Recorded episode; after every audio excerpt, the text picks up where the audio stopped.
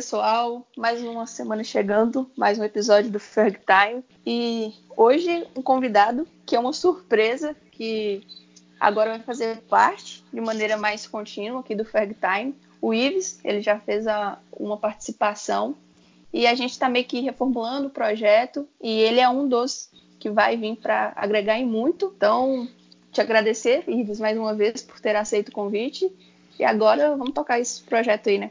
Muito obrigado, Carolina, pelo convite mais uma vez. Vai ser um prazer fazer parte do Frog Time agora mais, mais vezes, né? Como um titular, um, que vai estar todas as semanas. Era um, um convite irrecusável.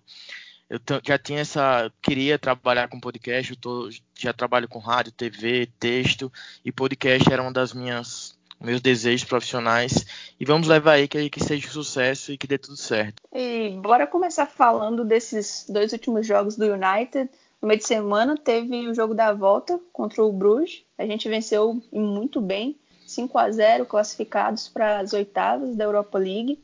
E hoje um empate que pelo primeiro tempo poderia a gente ter um resultado melhor. Mais uma vez o Chelsea meio que desliza ali e nós não conseguimos aproveitar a oportunidade para aproximar e até mesmo entrar no G4. O que, que, você achou dessas duas últimas partidas? No time no geral, mas também de destaques individuais. Então, falando inicialmente né, do jogo da última quinta-feira, pela, pela, pela fase anterior às oitavas de final da UEFA, UEFA Europa League, um 5 a 0 bem tranquilo, né? Que eu destaco principalmente Bruno Fernandes, que fez o gol que abriu o placar, e Fred com os dois últimos gols. Bruno Fernandes veio para dar uma dinâmica diferente a esse meio campo, e Fred vem tendo uma temporada espetacular e a, o retorno ainda do, do Scott McTominay, né? Esse trio, creio que tem pode tudo para dar muita felicidade ao torcedor Red Devil. Um trio com muita qualidade que eles se complementam de um jeito muito interessante. Sobre o jogo de domingo, né, no caso hoje, do, que a gente está gravando, contra o Everton, no Goodson Park, terminou em 1 a 1 com a falha inicial do De Gea, uma falha que mostra que talvez uma certa displicência até, mas isso é é tema para já já. O empate, um primeiro tempo muito bom, melhor que o, melhor que o segundo. Um primeiro tempo que o United, mesmo com o gol antes dos, minu minu minutos iniciais, não sentiu o gol e continuou e continuou jogando bem. Fez um bom primeiro tempo. Bruno Fernandes bem, com confiança para finalizar de fora da área e chegar ao empate. O segundo tempo caiu um pouco, chegou a ter. O United chegou a ter aquela chance no final, mas infelizmente não, não chegou ao, a vitória que aproximaria do Chelsea, né? Deixaria um ponto do G4 e da, da zona de classificação para a Champions League. É um time que vem de uma boa sequência e vem mostrando uma certa evolução, que faz com que até da primeira vez que eu participei a gente meio que bateu um pouco no Solskjaer, mas talvez mostre que com um certo tempo, talvez com algumas peças e com o desenvolvimento de algumas peças, ele possa ser o responsável por, por levar esse time para frente mesmo. É, você falou aí do DG, e ele protagonizou um doce, se não o lance de maior destaque assim, na partida. E ele que chegou no United em 2011, vindo do Atlético de Madrid, e fez temporadas incríveis, jogos assim impressionantes, como aquele contra o Tottenham, para mim é uma das atuações mais absurdas de um goleiro. Ele fez a gente vencer muitos jogos e mesmo em fases assim que o United já estava meio que sofrendo após a aposentadoria do Ferguson. Ele sempre era o destaque e começou a simbolizar aquele jogador que meio que carrega o time nas costas. Mas nas últimas duas temporadas, eu acho que começou a cair um pouco o nível. E a gente até já debateu aqui no Ferg Time se seria uma questão puramente idade ou se também tinha aquela coisa do jogador estar tá muito tempo no clube e já ter perdido um pouco daquele tesão mesmo, sabe, de jogar. E agora o United vem passando por uma reconstrução. Talvez consigamos vislumbrar que daqui a algum tempo a gente consiga voltar a brigar por títulos. Mas na temporada ali 2014, 2015, à medida que o time foi realmente caindo muito de patamar, talvez ele meio que ficou naquela, poxa, eu tô aqui num clube grande, tô lutando, lutando, lutando, mas os companheiros não ajudam. E hoje teve aquele lance, ele foi muito criticado. E a gente até discutiu isso. Será que ele vem tão mal nas duas últimas temporadas? porque nessa temporada atual houve reforços para o setor defensivo e assim ele ainda continua talvez a expectativa que ele criou foi tão grande com as últimas atuações nas últimas temporadas que agora que parece que o time está se ajeitando e ele não está conseguindo manter aquele nível absurdo, a gente taxa como ruim. E também pelo surgimento de novos goleiros. O que, que você acha, Ives? O DG deve continuar no Manchester? A gente tem que dar uma linha nele, até porque ele recebe o maior salário da PL e o, é o goleiro mais bem pago do mundo. Mas o posto dele, você acha que justifica todo, tudo isso? Sim, justifica o alto salário. Isso eu acho que não, não tem muito para onde correr, é isso mesmo, não tem o que fazer. O United tem que renovar o contrato dessa maneira. Porém, De Gea mal acostumou o torcedor do Manchester United. Eu costumava falar que De Gea, por muitos anos, nesses anos de seca, principalmente, né, nesses últimos anos em que o United não vai nada bem, é o maior orgulho da torcida Red Devil. E sobre as últimas duas temporadas, eu trouxe aqui alguns dados, mas falando especificamente dessa temporada. Eu não acredito que ele esteja fazendo uma temporada ruim. Ao contrário da última, que eu acredito que ele fez uma temporada ruim. De 2014 a 2017, 2018, De Gea se mostrou como um dos melhores goleiros do mundo. E eu acredito que em certo momento ele foi sim o melhor goleiro do mundo. Talvez ali em 2016 e 2017. Ele era uma máquina incrível e para passar por, passar por ele, o atacante ou o jogador adversário tinha que ser tem que fazer muito, muito. Tinha que ir além do, da normalidade. O, os números dele da última temporada. Como se sabe, na Inglaterra tem a questão de goleiros de Copa e de, de, do campeonato, a Premier League, né? Na Premier League, dos 38 jogos, ele jogou todos e sofreu 58 gols, tendo 7, apenas 7 clean sheets, ou seja, ele só, só teve 7 jogos no qual ele não sofreu nenhum gol. E nessa temporada ele já alcançou essa marca de 7 de 7 clean sheets. Mas tem 30 gols sofridos em 28 jogos realizados. Na temporada passada, não só DG estava mal, como toda, todo o sistema defensivo da equipe. Tanto que o United investiu uma bolada, tornou Harry Maguire o zagueiro mais caro da história do futebol. Eu acho injusto falar que DG está fazendo uma, uma péssima temporada, uma temporada ruim abaixo. Claro que está abaixo de de Alisson, que hoje é o principal goleiro da liga. Ok. E está abaixo das temporadas que ele fez, que ele foi eleito o melhor goleiro da liga. Também está abaixo. De acordo. Porém, comparar essa temporada com a última eu acho um pouco injusto. E aí eu acho que eu vou trazer a questão que a gente já vai discutir à frente, né? Sobre a questão do Dean, Dean, Dean Henderson, Henderson, perdão. Dean Henderson atualmente está no Sheffield United, emprestado pelo Manchester United. O Henderson tem 22 anos, quase 23, faz aniversário neste mês de março.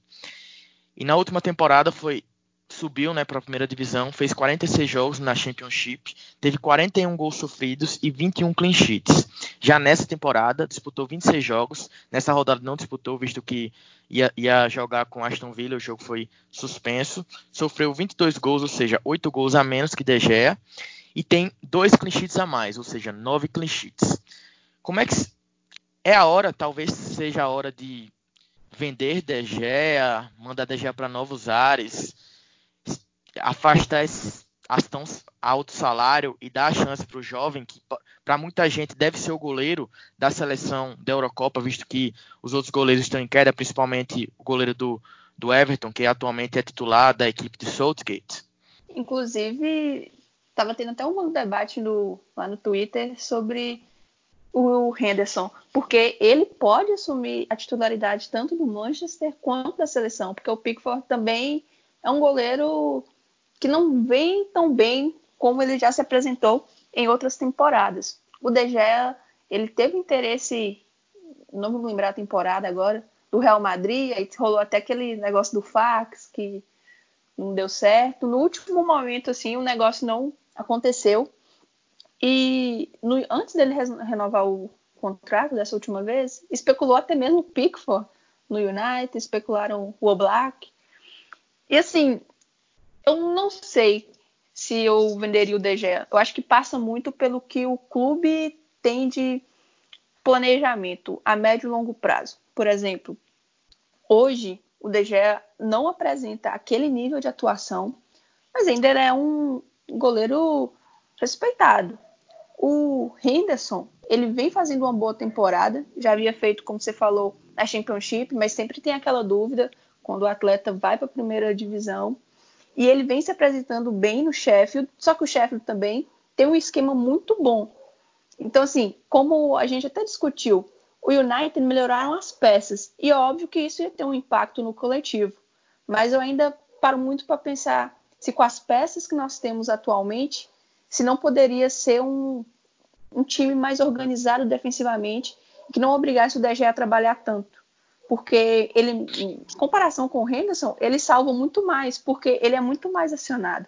Entende? Então, assim, eu acho que passa muito pelo projeto. A gente quer abrir o espaço ali na folha salarial para é, reforçar outros setores, e aí entra também até a questão do Pogba. Então, se sim, talvez seja uma boa, porque o Henderson eu acho que ele tem capacidade, ele tem demonstrado que pode sim assumir o nosso gol. Mas se você não tiver tão interessado assim, por que você vai trazer o Henderson? Ele vai aceitar ser reserva do DG, ficar atuando só em Copas? Acho que tem outros aspectos é, que pode levar em consideração. O DG tem muito tempo de casa, mas ele nunca foi aquele cara assim, líder, líder, líder. Ele. Você vê que ele nem a, assume muito braçadeira, não é muito de daqueles esporros, assim como a gente acostumou em outras épocas.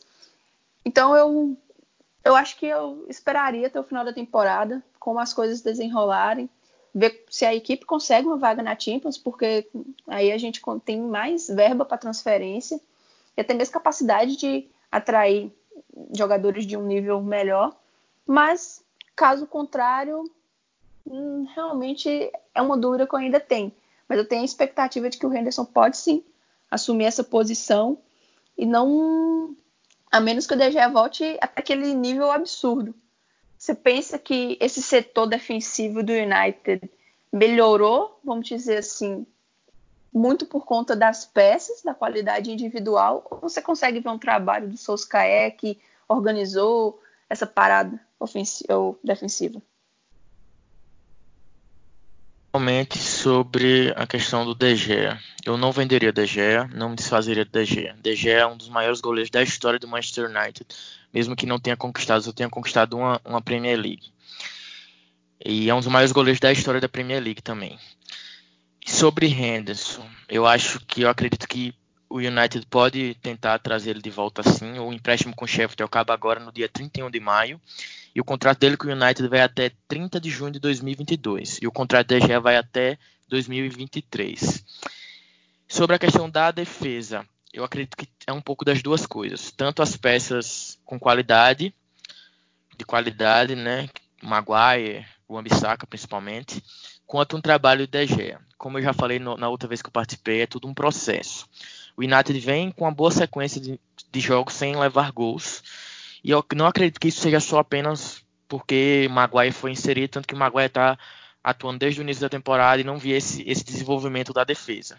Um cenário assim que o United queira negociar o De Gea, você olhando para os principais clubes europeus, quem você acha que realmente apostaria as fichas para contratar o De Gea e um lugar que ele conseguiria ser titular? Porque até pouco tempo o PSG talvez seja dos clubes assim que estava tendo mais problemas, mas eles foram lá e fecharam com Navas. Se hoje o United fala assim, o Gea está no mercado, o De Gea fala eu quero sair, onde você consegue ver vaga para o De Gea? Oh, difícil, hein? O Liverpool tem Alisson, o PSG tem Navas, que é um goleiro muito subestimado por muita gente. O Real Madrid investiu, investiu interessante, um valor interessante em Courtois. O Barcelona tem Ter Stegen, que é um dos melhores goleiros do mundo hoje. O Bayern, querendo ou não, tem, tem Neuer, né? Então, um local que um clube que eu veria hoje, DG talvez se encaixando, em caso do, de United falar que ele está no mercado, pode surpreender, surpreender, muita gente que está ouvindo. É o Chelsea, visto que hoje o Chelsea está querendo se fazer de Kepa, segundo alguns tabloides da Inglaterra. E hoje Lampa está escalando o argentino Cabaleiro, tão questionado Cabaleiro como titular dos Blues. Mas é como você disse, se você for ver essas equipes aí que estão na Champions, disputando as últimas as oitavas da Champions, encontrar um clube que não tem goleiro, o Atlético de Madrid, que de onde ele surgiu, né, tem o Black, é um dos melhores goleiros do mundo. Então, realmente complicado encaixá-lo. Talvez até por isso que nem seja interessante para ele querer sair do United, né? Sobre Henderson, eu tinha esquecido de falar isso. Trazer ele de volta pode ser bom para os dois. Henderson aprenderia de perto com De Gea, teria uma sequência nas Copas, quem sabe, e seria uma sombra para De Gea. Seria bom para os dois. De Gea teria uma sombra que viu que Henderson talvez seja até eleito o melhor goleiro da liga nessa temporada. E aí, quem sabe, né? Ele dá um choque aí, ele volte a ter aquelas atuações, aquela temporada, as temporadas sensacionais que ele costumou ter nos últimos anos. Já que a gente está falando um pouco de possibilidades de saída, vamos falar de um de um setor que chegou, um cara que está fazendo a diferença mesmo em pouco tempo, e também tem um cara que a gente é um incógnito, você não sabe o que, que vai ser do futuro e se ele terá futuro no Manchester United. Falando do Bruno Fernandes e do Pogba, porque o Bruno, o United demorou, no meu ponto de vista, a contratá-lo, visto que era uma carência assim escancarada né, na equipe. A gente contava com Lingard, Andreas, porque o Pogba nessa situação é, constrangedora também, eu vou dizer, viu? E aí, a gente já sabia o preço dele desde o início e ficou empurrando com a barriga. Mesmo que a gente fez uma boa janela no início de temporada, contratando o Maguire, o Bissaka e o James, a gente sabia que aquilo ali não seria suficiente. Porque o, a reconstrução do United exigia muito mais peças em muito mais setores. Mas ok, agora no meio de temporada, até por conta do Pogba ficar tanto tempo de fora, só para ter noção, o André Gomes do Everton, ele tem uma lesão muito mais séria. O cara quebrou a perna e ainda assim ele conseguiu voltar antes do Pogba. Pogba tem o quê? Oito jogos na temporada. E quando ele lesionou, a expectativa era de, ah, vai ficar umas três semanas de fora. Pogba tem oito jogos na temporada, sendo, sendo sete desses pela Premier League, e tem é, as duas assistências que ele deu, não tem nenhum gol na temporada, também foram no campeonato inglês. Segundo a equipe, ele deve voltar aos treinos nessa semana e talvez possa enfrentar o City no dia 8, no próximo fim de semana, ou o mais tardar contra o Tottenham no dia 15 de março. Porém, visto que não se sabe muito, está muito nebulosa a situação dele, não, não, não, se vê notícias, não se vê nada sobre se ele vai voltar ou não de fato, o que foi que aconteceu na lesão, tá? E tá essa questão bem, bem estranha até, como se não sei se o clube quer que ele fique de fora, porque sabe que ele vai negociar, se ele não quer voltar mesmo, muito estranha a situação, muito estranha. Sim, e ele pega e quando está próximo do retorno que foi falado anteriormente, ah não, precisamos de mais tempo, e fica naquela que você não sabe qual é a verdade. E, inclusive, os, talvez os principais possíveis interessados nele seria a Juventus e o Real Madrid. Especularam-se 100 milhões de euros, mas que nenhuma das duas equipes acreditavam que ele valia isso atualmente. É, o Real Madrid, nessa semana, saiu até uma notícia de que não já tinha comunicado ao Raiola que não tinha interesse em contratá-lo. E assim, tem Eurocopa vindo e alguém duvida que o Pogba vai estar disponível para a Eurocopa? Eu não. Então, assim, eu acho que ele, o Bruno Fernandes, em pouco tempo, está apresentando o que a gente esperava do Pogba com uma certa constância. O Pogba teve bons momentos no United, mas foram momentos curtos, visto o investimento que foi feito nele, a expectativa que foi criada. Ele chegou a assumir a braçadeira de capitão, o time meio que colocaram ele como a peça central e tudo giraria em torno dele. E as coisas não aconteceram. Teve a rusga com o Mourinho e o Mourinho caiu. E, assim, você não vê. Realmente, o Pogba parece que ele tem uma boa convivência assim, com o grupo e tudo, mas o comprometimento dele com o clube Manchester United, eu acho que passa longe do mínimo que deveria acontecer.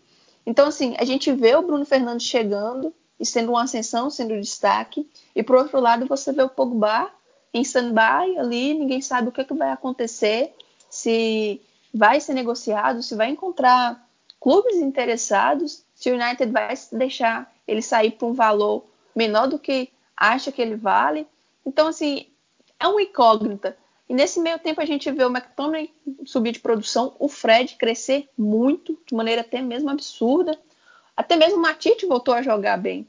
Então, assim, nesse meio campo, com toda essa questão, ainda tem o Lingard e o Andreas perdendo espaço com o Soscaé, ao menos essas são as mostras.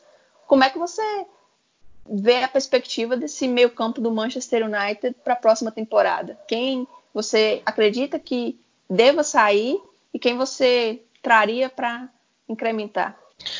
Sobre a questão, eu concordo que Pogba não é comprometido com o Manchester United e mostra isso dia a dia. A melhor, eu acredito que a melhor fase dele foi quando Mourinho caiu e, e Solskjaer ainda estava como, como interino. Para mim foi a melhor fase dele no United disparado. Ele jogou muita bola ali, como todo o clube foi aquela sequência excelente, meio que uma virada temporada e depois voltou tudo normal e terminou do jeito que terminou a última temporada. Infelizmente, não queria dizer isso, mas acredito que o ciclo dele no United não vai ter algo depois dessa temporada. Acho que realmente chegou ao final. Acho que ele não quer, talvez o clube tenha entendido que ele não quer e não vai fazer esforço para segurá-lo. Seria muito bom ver ele junto com o Bruno Fernandes, junto com esse Fred que está se desenvolvendo tão bem na Premier League, junto com esse McTominay que tem tudo para ser um dos melhores meio-campistas da liga por alguns anos. E é, infelizmente eu queria ver, juro que eu queria ver Pogba junto com o Bruno Fernandes, junto com o Fred, junto com o McTominay, com mais opções. Matite está bem, realmente eu concordo também, mas não vejo ele para o futuro. Acho que ele não está inserido no futuro do Manchester United para a próxima temporada ou para as próximas. Sobre Lingard e Andreas, se Solskjaer continuar fazendo, se ele, caso ele continue como técnico do Manchester United, ele continue o processo que ele deu início nessa temporada, se fazendo jogadores que não que realmente não se mostravam com, com cacife de ser jogador dos Red Devils, ele tem, deve se fazer de Andreas Pereira e de Jesse Lingard. E sobre peças que podem chegar, né? a, a imprensa inglesa especula bastante nomes como Madison, James Madison, que inclusive dizem as má línguas, as más línguas, que ele é torcedor do United fanático, né? Tem até publicação dele nas redes sociais de 2016. E Jack Grealish, que, que hoje foi vice-campeão da Copa da Liga, que é o camisa 10 do Aston Villa, o principal jogador do, dos Villains. Eu não sei qual dos dois ou se os dois poderiam chegar. Se os dois chegassem, seria lindo. O United precisa de elenco, só vai ver o, o Manchester City dos últimos anos, o, os elencos que foram montados, com gente de muita qualidade do banco de reservas. Não sei qual a minha preferência, mas algo me diz, algo me diz que talvez Grealish esteja, seja chegue ou ao, ao invés de Madison. Não sei porquê, talvez porque Bruno Fernandes ocupa uma, uma faixa do campo mais parecida com, com o Madison e ele acabou de chegar e tá, tá indo muito bem. Mesmo que o Grealish ocupe uma faixa parecida com o Rashford também, que Rashford até se lesionar era o principal jogador do United na temporada, sem sombra de dúvidas, e vinha sendo o protagonista, o protagonista que fazia o United jogar bola e fazia gols. Não sei, não sei. Qual é a sua preferência? Quem você acha que, você, que se encaixaria melhor nessa equipe? Quem você gostaria de ver jogando? Ou Madison ou Grealish? Ah, eu sou mais fã do Madison. Mas eu acho que o Grealish é muito mais possível, até mesmo por conta das situações que os clubes deles se encontram atualmente. O Aston Villa está na vice-lanterna, está ali lutando ferrenhamente contra o rebaixamento e não tem grandes perspectivas para a próxima temporada. Então, talvez ele seja mais fácil de sair, porque o Leicester está em terceiro, é, eu acho que dificilmente perde essa vaga direta para a Champions. E não acredito que eles vão querer se desfazer facilmente de uma das suas principais peças ali ao lado do Vardy e dos laterais também, o Ricardo Pereira o Tio. Eu não acho que a gente consiga. Para ter ideia, o Leicester não tinha necessidade de vender o Maguire. O Maguire pega e vem por 80 milhões. É, a situação com o Madison, eu vejo basicamente da mesma forma.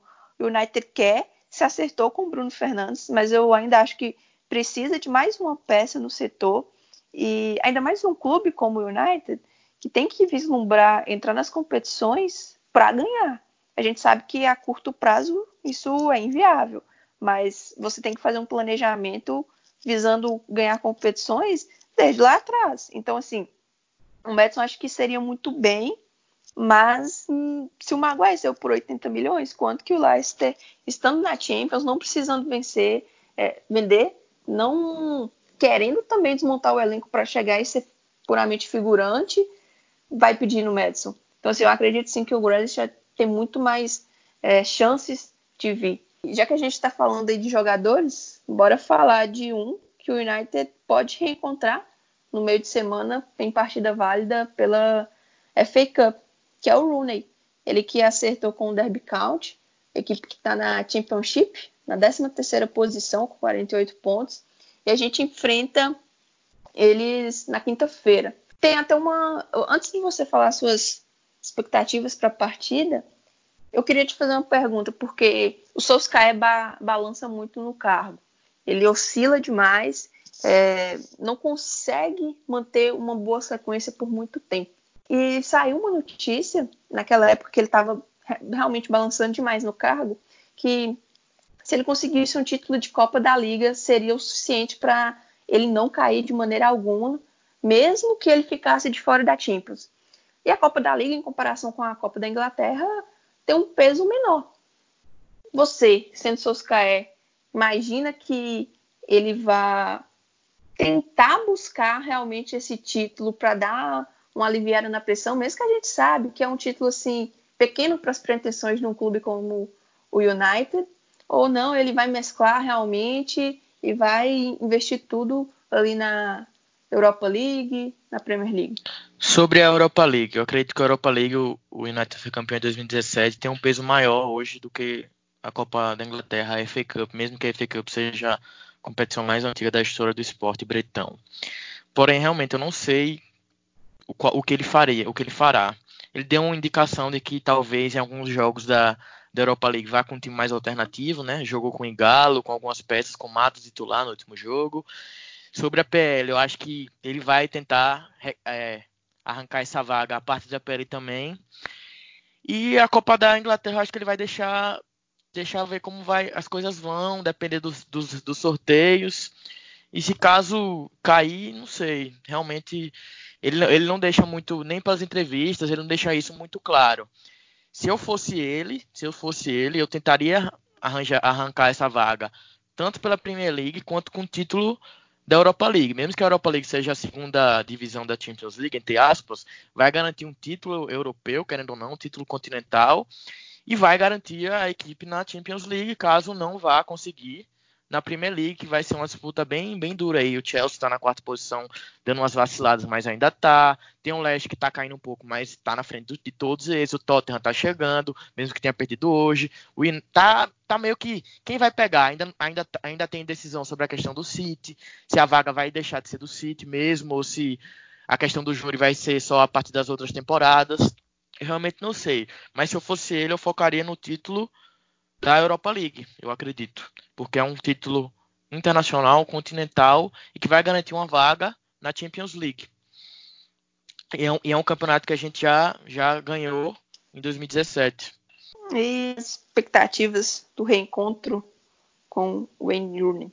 Falar sobre o Rooney para mim é meio complicado, porque o Wayne Rooney para mim é o maior, maior ídolo relacionado ao Manchester United é um cara que doou tudo que pôde para os Red Devils, mesmo sem ser cria da casa, mesmo ter sido criado pelo Everton. Deu tudo que pôde, chegou a jogar de volante, é o maior artilheiro da, da história do clube. Eu não tenho palavras para Rooney. Eu até penso que talvez fosse interessante ter um empate, mesmo com esse calendário tão apertado né, dos, dos clubes ingleses, para ter um jogo em Old Trafford e a torcida poder se reencontrar com o seu ídolo depois de algum, de algum tempo, né, que ele saiu para tem, ter, houve esse encontro quando ele estava no Everton, mas ele foi para a MLS. Esse retorno eu acredito que ele seria, seria interessante, seria bem emocionante para todos os lados envolvidos. Assim, eu acho que a FA Cup eu iria com um time alternativo é, e vai levando até onde der. Eu acho que o principal foco tinha que ser a Europa League, mesmo que tenha equipes como a Inter, Sevilha, a Roma, é, ali eu vejo mais chances da gente conseguir é, uma vaga direta para Champions do que via PL. Até mesmo por conta das inúmeras chances que o Chelsea já deu para o United assumir aquela quarta colocação e a equipe nunca consegue aproveitar. Tem esse rolo do City, como se falou, mas é uma coisa assim muito incerta. Talvez a decisão saia só depois da temporada já ter é, acabado. Então, assim, você fica, fica meio que à mercê da sorte. Eu não gosto muito de, de fazer as coisas planejando na base do si e tendo a probabilidade muito maior de dar erro do que dar certo, entende? Então, assim, eu acho que é muito importante para o United estar tá na próxima edição da Champions.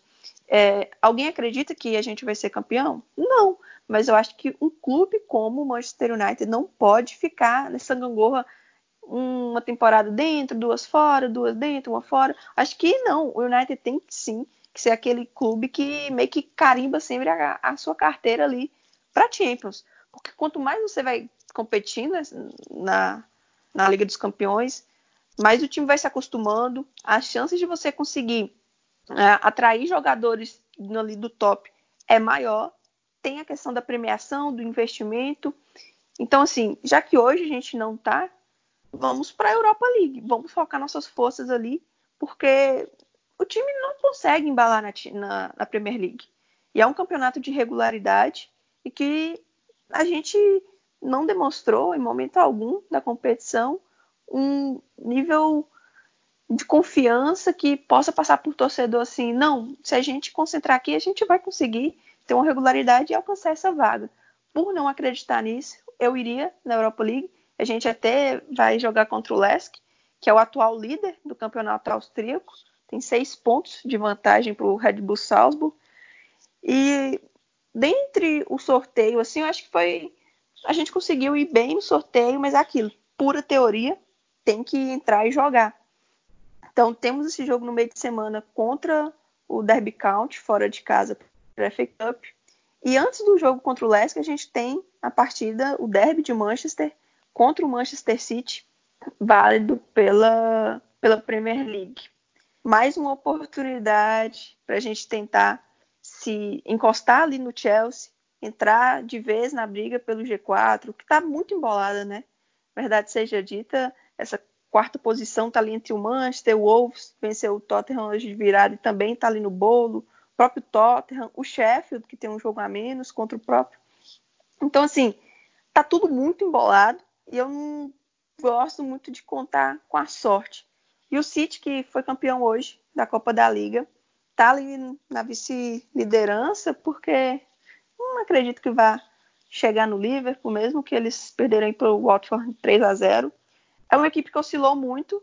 Não estou falando só por conta da, da Premier League, mas o nível que o City já havia demonstrado nas temporadas anteriores, em comparação com essa, foi menor. Muitos problemas na zaga. O Guardiola acho que errou ali não querer, não ter contratado um outro zagueiro. O Laporte, que talvez seja o melhor da posição, vem sofrendo com lesões. O Stones, totalmente oscilando demais. O Fernandinho vai, vai relativamente bem, né? Diante do Otamendi, do Stones, tendo melhor na ausência do Laporte por ali. O que, é que você espera desse derby de Manchester? E um jogo que vale muito para as duas equipes, mas eu acho que mais ainda para a gente. O jogo vai ser em casa, em Old Trafford. O que, que você espera desse jogo, Ives? Sobre a questão que se falou que o time não mostra confiança na, na, Premier League, eu vou discordar um pouquinho. Nos últimos jogos, eu acho que o time tem, melhorou bastante e hoje era um jogo para ganhar. Hoje contra o Everton era um jogo para ganhar e entrar de vez na briga de fato pela Champions a partir da Premier League. Sobre o clássico, né, o derby de Manchester. No primeiro turno a gente ganhou do City no Etihad, uma grande vitória, um dos, um dos melhores performances da equipe de Solskjaer na temporada. Sobre o clássico, eu acho que antes do antes sobre o Derby County, tem que ganhar, tem que ganhar, não, não pode ser eliminado pelo Derby County de maneira nenhuma. E sobre o City, espero um grande jogo. Não sei se o Guardiola já vai ter jogado a, a toalha para a Premier League. Acredito que não, porque o vice-campeonato é importante, querendo ou não. E é isso, acho que tem tudo para ser um grande jogo e espero que o United jogue como jogou em, em, muitos momentos quando enfrentava as equipes do Big Six. Bem postado, sabendo jogar o jogo que vai fazer com que se aproxime da vitória.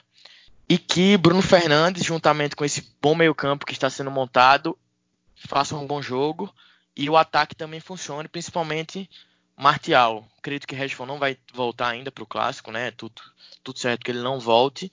Então que o time vá bem e faça um bom jogo e vá atrás da vitória, que vai ser importante para o decorrer da temporada. Se não fosse De Gea hoje, eu acredito que o United teria vencido o jogo. E eu acho que esse gol que a gente tomou pode fazer bem mal lá na frente, no final, caso a gente não, não chegue à Champions League a partir da Premier League e, consequentemente, não, se não for campeão também da, da UEFA Europa League. O, o gol foi muito cedo, né? E, tipo assim, meio que no susto, porque o Everton não estava fazendo uma pressão o United não estava sendo acuado, até porque era o início da partida. Então, ali, a estratégia que havia sido montada foi por água abaixo antes mesmo você conseguir executar. E, assim, quando eu falo que a equipe não passa confiança, eu acho que é até mesmo por conta dessas mudanças que vem acontecendo, a procura por um time ideal, por, pela formação mesmo do, de uma equipe, entende? E mesmo durante o campeonato e às vezes dentro de um mesmo jogo, a equipe oscila muito. Aí vai entra a questão do nível de, de concentração, mesmo da confiança. Aquele jogo contra o Sheffield, é, quando eles fazem o 2 a 0 você vê assim, cara, já era. Mas o United tira forças não sei da onde ali, começa com o gol do Williams, o Rashford entra no jogo, a gente consegue virar, tava todo o clima a nosso favor. E o Solskjaer que errou na escalação, ele conserta durante o jogo, que é algo até assim, de comemorar, porque normalmente, é, isso até uma discussão que a gente teve no grupo o Solskjaer ele monta uma boa estratégia. Mas se no decorrer da partida o treinador adversário mudar a sua tática e conseguir neutralizar o plano de jogo, o Solskjaer não consegue é, mudar o cenário novamente. E é isso aconteceu contra o Sheffield. Ele tirou o Jones, que estava no esquema com três zagueiros, colocou o time mais para frente, o time melhorou. E ele pega e volta, recua a equipe e a gente toma pressão e empata a partida. O jogo de hoje, um erro bizarro do Gea. Então, assim, vários são fatores que eu acho que mostra que não dá para a gente confiar muito que o time terá a regularidade necessária e exigida numa Premier League para conseguir uma vaga direta para a Champions. O Chelsea começou bem com o Lampard, mas a equipe que não conseguiu contratar, teve aquele aquela proibição na janela, depois é, a, a punição foi abrandada, mas ainda assim é uma equipe que deveria oscilar muito mais que a gente, oscila, mas ainda assim nós não conseguimos aproveitar as oportunidades. Eu acho que o time tem bons momentos durante o ano, como foi aquela sequência contra o Tottenham, o, o próprio City que a gente venceu. Todo mundo falou assim: Solskjaer cai agora nessa sequência, e não foi isso que aconteceu, mas oscila muito. E é um, talvez seja até natural por conta disso tudo. O Solskjaer é, é um treinador aquém do que a gente imagina para o posto do Manchester United, mas é um treinador que está movimentando, está mexendo ali no elenco, muitas peças saindo, algumas entrando. Então, assim, eu acho que não é só o futebol, entende? Eu acho que são outros fatores que contribuem para essa desconfiança de que se a gente focar mesmo todas as forças só na Premier League, a vaga Champions vai vir. E, então é isso. A gente vai chegando ao final desse episódio, episódio que marca a entrada definitiva do Ives na nossa equipe aqui do Ferg Time. E te agradecer, Ives, pela parceria nesse episódio de hoje. E a gente volta, se Deus quiser, semana que vem, para falar muito mais sobre o Manchester United. Obrigado novamente, Karine, pelo convite. É um prazer estar aqui de novo, de novo e que seja uma parceria de sucesso. Deixar minhas redes sociais aqui. Eu estou no, no, Twitter, Ives Vieira, Ives com Y, Vieira, com dois A no final. Instagram, Ives Vieira, sem o A no final. Você pode me ver na Pele Brasil, no blog, Pode me ver no Óbvio Lulante, a gente está voltando pela Rádio FMG Educativa e em vários outros lugares. A gente vai se falando e que na próxima semana a gente esteja junto novamente. Foi um prazer. Valeu, Karine. E para finalizar, deixar as redes do Red Army no Twitter e no Instagram, arroba Red Army Brasil, Facebook, arroba Red Army BR. A gente também está lá no medium.com.br Red Brasil, tem alguns textos históricos, feminino, masculino, e tudo sobre o universo do Manchester United.